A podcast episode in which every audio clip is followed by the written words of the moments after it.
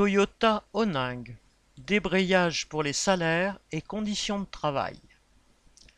À l'usine Toyota d'Onin, dans le nord, près de Valenciennes, 5000 ouvriers fabriquent la Yaris en trois équipes.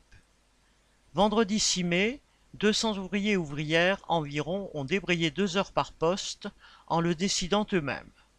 Cela a secoué l'usine dans les trois équipes, matin, après-midi et nuit.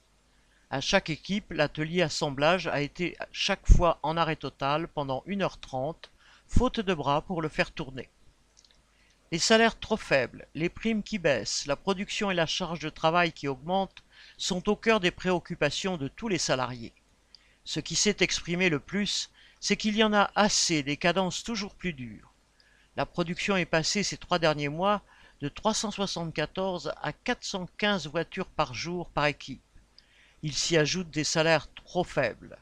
Une augmentation d'au moins 150 euros net par mois est la revendication qui revenait le plus souvent. Au même moment, Toyota venait d'annoncer 24,8 milliards d'euros de bénéfices en un an, un record absolu. Mardi 10 mai, la direction a tenté d'allumer un contre-feu en réunissant des représentants syndicaux et en annonçant une prime de 500 euros payable fin mai pour tous les salariés, quel que soit leur type de contrat. Mais une prime n'est pas ce que réclament les travailleurs. Ce qu'ils veulent, c'est du salaire en plus tous les mois.